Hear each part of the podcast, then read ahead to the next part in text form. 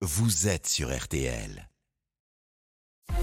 6h, 9h15, RTL Matin. avec Stéphane Carpentier. Merci de nous rejoindre. Il est 8h48 en ce samedi matin sur RTL et bien sûr on vous fait vivre les événements au Proche-Orient dans la bande de Gaza depuis hier 18h30 heure de Paris. Les bombardements sont très intenses de la part euh, d'Israël. Israël qui a annoncé ce matin via un communiqué avoir ciblé euh, 150 zones souterraines. Le général Dominique Trinquant est donc en direct avec nous en studio. Bonjour général. Bonjour. Ancien chef de la mission militaire française auprès des Nations Est-ce que vous confirmez, comme Georges Malbruno tout à l'heure, le grand reporter du Figaro, comme le général Gomard aussi qui est en direct avec nous, que Israël va opérer étape par étape?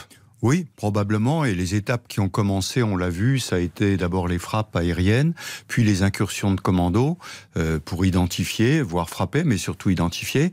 Puis euh, de nuit précédente, des raids euh, blindés qui allaient et revenaient, donc qui frappaient. Et là, cette nuit, euh, nouveauté, et je rappelle que c'est le jour du Shabbat, donc c'est peut-être aussi euh, une surprise pour le Hamas, euh, eh bien, euh, c'est le blackout, la guerre électronique.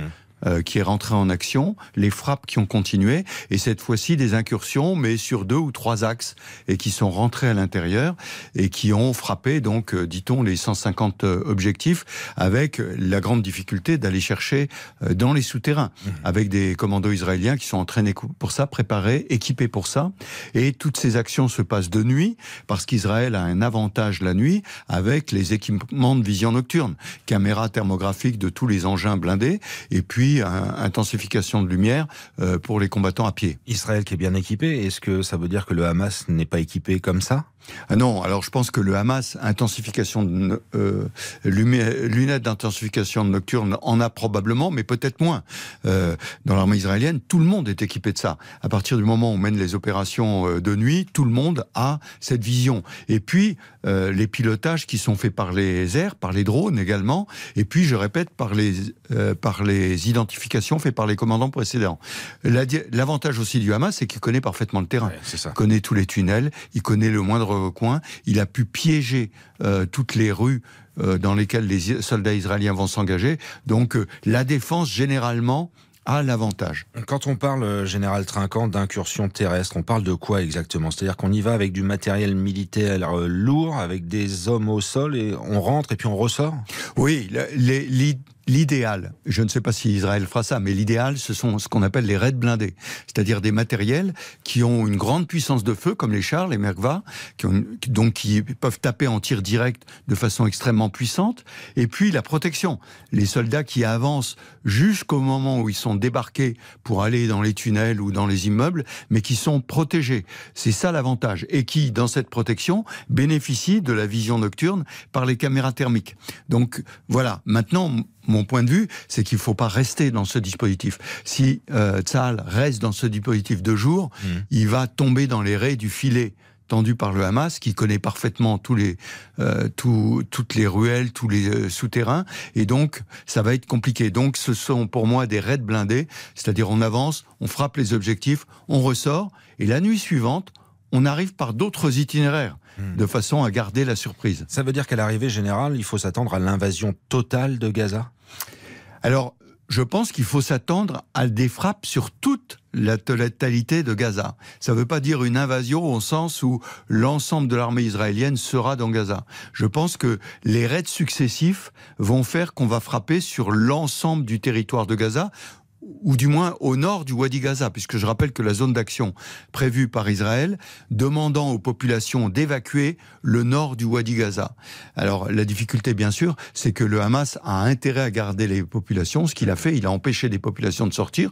D'autres ont décidé de rester. Et là, ça va être ce qu'on appelle malheureusement les dégâts collatéraux, c'est-à-dire des populations qui vont être frappées. Et ceci va servir la communication du Hamas.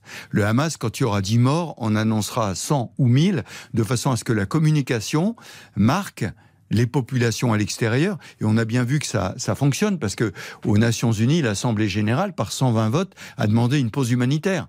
Je rappelle que l'ONU, euh, par définition, a été créée pour empêcher la guerre. Donc elle ne peut pas prendre d'autres décisions que de dire, je parle de l'Assemblée générale, puisqu'au Conseil de sécurité, il n'y a pas de décision, qu'il faut arrêter la guerre. Donc, euh, l'image, la communication va être extrêmement importante. Vous parlez de communication, euh, plonger la bande de Gaza dans le noir et tout couper comme ça, c'est-à-dire l'isoler du monde en fait, cette bande de Gaza.